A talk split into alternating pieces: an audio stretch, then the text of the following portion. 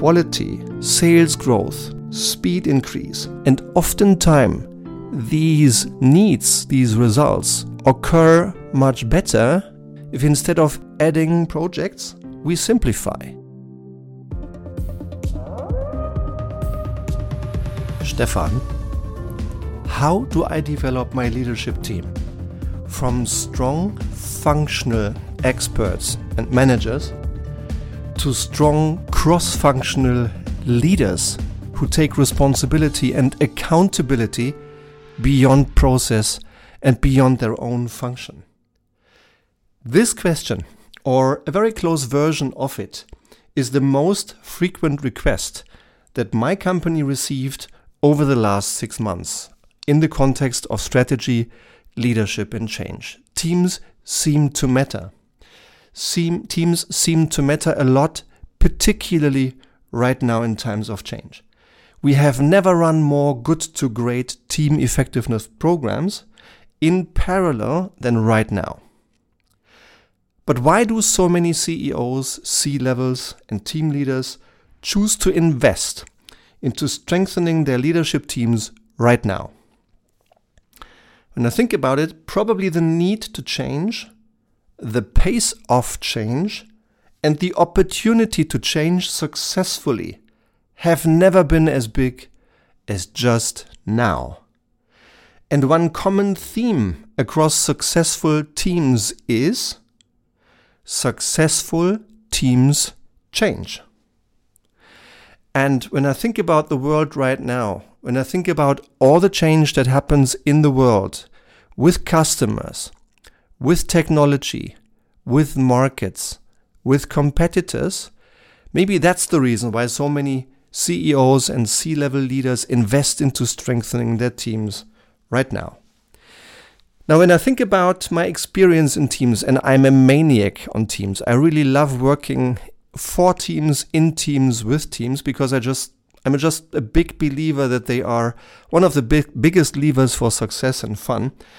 When I think about them, there is six factors that, in my experience, distinguish silo groups that do nice and, and okay work from a functional perspective, but alone, from great teams that really make 1 plus 1 equal 10. And these factors to me are trust, the use of conflict, commitment, accountability, results focus, and hunger. Hunger to win. And I think there are a couple of red threads that go right across those six factors that make teams successful teams. And one of these red threads, in my experience, one of the red threads through all of those factors is alignment. And my favorite concept for alignment is the line of one. Now, on this topic, yesterday I saw an impressive example of how an aligned team won a tough game by singing the same song of success. I watched a rugby game. I saw a match of the under 16 team of the Zug Rugby Club in central Switzerland. My son Tom is a player on this team. And although yesterday the team missed five players, including Tom, in a game against a strong opposition, the team won clearly, well deserved, and in an impressive manner.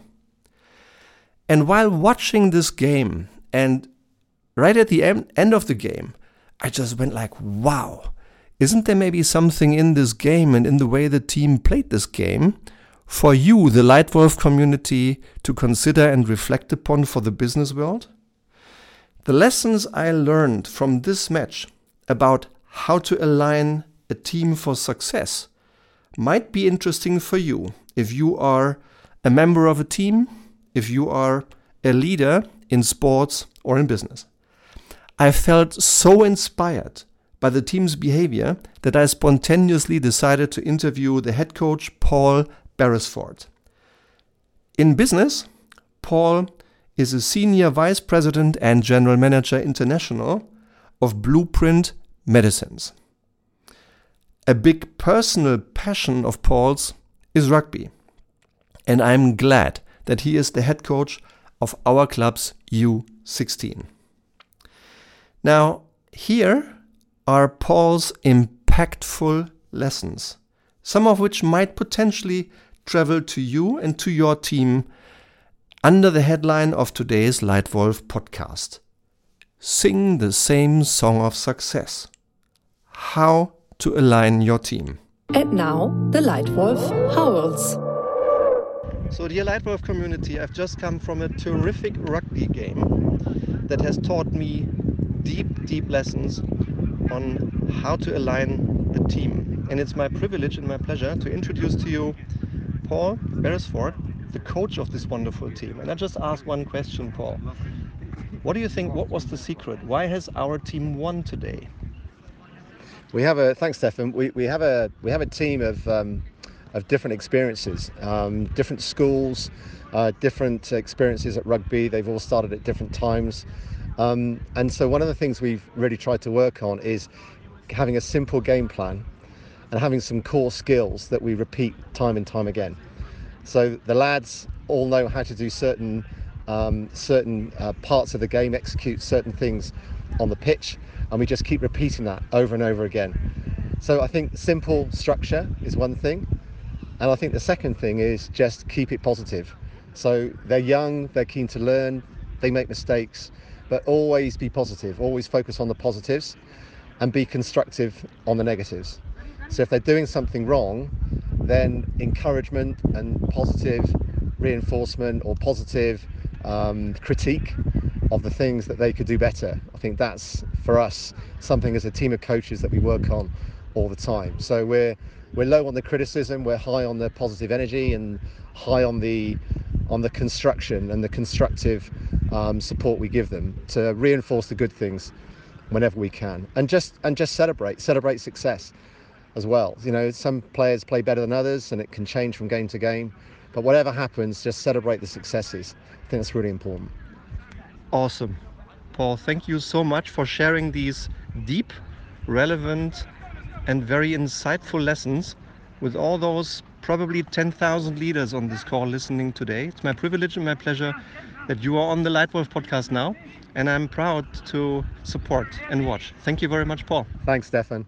Now, having listened to Paul's thoughts, having listened to this brief interview, I think there are a couple of things. I'd be curious to understand what you have taken out of this. What what matters to you in terms of the the many powerful thoughts Tom Paul shared in in just those two minutes.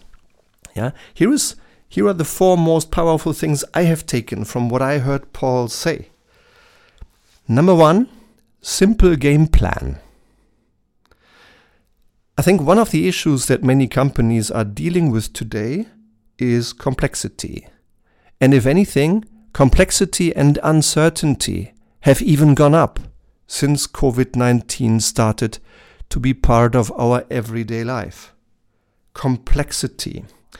And one of the key things to do against this, for you as a member of a team, for you as a team leader, for you as a CEO, is to simplify.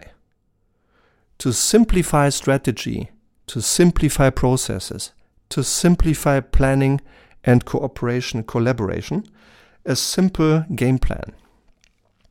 And in fact, thinking about the probably 85 different companies that we accompanied in strategy or leadership or change over the course of the last 10 years, my team and I have often observed the exact opposite. Particularly under pressure, when we need more sales, when we need lower costs, some people tend to just add because there is a human bias to add rather than reduce, to put projects on top rather than to simplify the number of projects we have.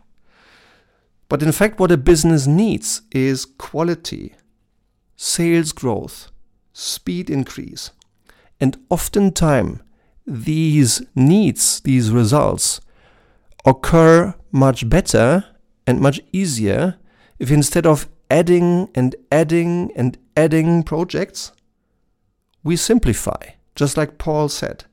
So, my lesson number one from Paul Beresford on Teams is simple game plan. So, is your game plan for your business simple enough? Lesson number two, I heard Paul articulate repeat core skills. One of the key lessons I learned is that it's important to understand, identify, and then practice and repeat over and over again the few core skills. And just like on the rugby pitch, there are some core skills that players need to master. There are some core skills that you in your business need to master as well, and that your people need to master as well. Yeah. So, what are these skills?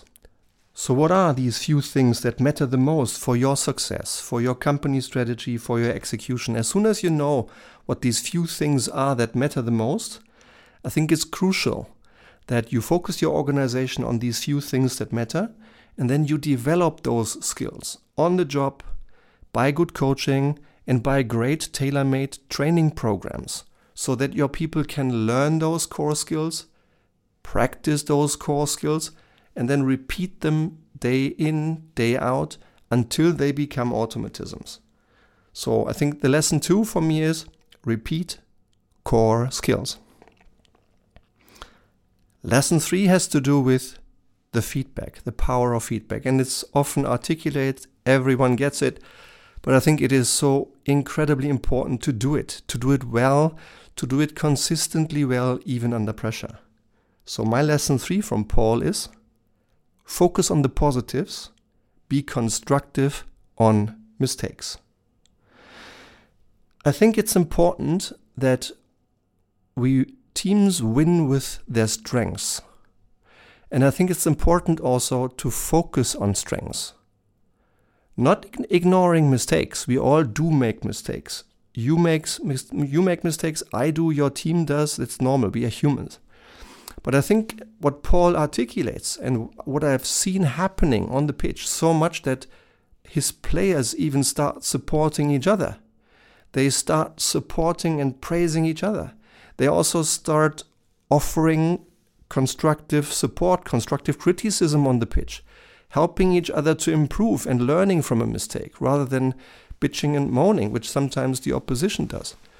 Yeah, so it's important to to be clear on the positives, to strengthen the positives, to build the confidence, and to be constructive on mistakes. When they happen, learn from them quickly and make a proposal on how to improve next time. So, lesson three focus on the positives, be constructive on mistakes. And lesson four celebrate success. I think one of the key reasons why why people like being in teams is the sense of belonging. The sense of belonging to a great team. It gives us pride.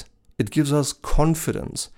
It can even become a part of our own identity when we can say, I'm a part of this team. In order to further strengthen this, it's important to take the time when you have success to also celebrate success to acknowledge it, to learn from it, and to not only give people sheer facts and function and outcomes, but to give them a feeling, to give them the feeling of success. And I think this emotion that's created, this identity, this belonging, coming from celebrating success, is one powerful way to further increase the hunger for the next success. Yeah? So, lesson four celebrate success. If you like what you've heard here, yeah, and in summary, the four tips from Paul are simple game plan is number one. Number two, repeat your core skills. Number three, focus on the positives, be constructive on mistakes. And number four, celebrate successes. If you like this Leitwolf podcast, if you like the way how I share insight and learning on strategy, leadership, and change, then please feel free to subscribe to this Leitwolf podcast. And please leave us some written feedback so we can learn what works for you, uh, we can learn what's missing, what we can improve, and if there is an important question that matters to you, that is not answered yet in the Leitwolf podcast, please contact us, contact me on any of the channels on LinkedIn, on email, on WhatsApp, by phone, so that I learn your question, because maybe your question becomes a title of one of the following Leitwolf podcasts.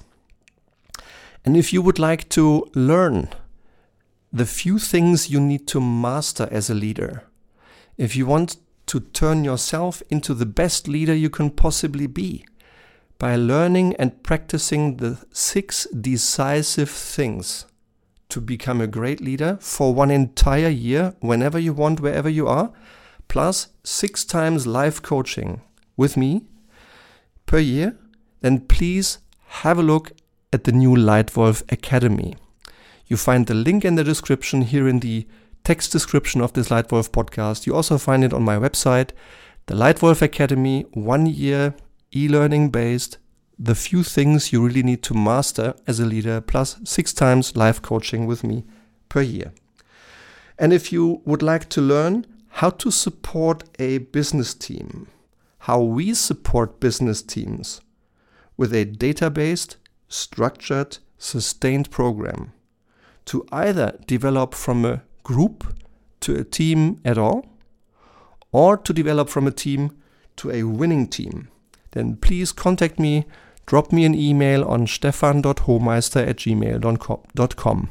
And maybe already tomorrow you and I are on the phone starting to have a conversation how to address your team's biggest leadership challenge. For today, I thank you very much for your attention. I hope you found at least one little nugget that helps you think, that helps you develop, that helps you win, that helps you enjoy success as a leader and with your team. Thank you very much for your attention and see you soon. Your Leitwolf Stefan.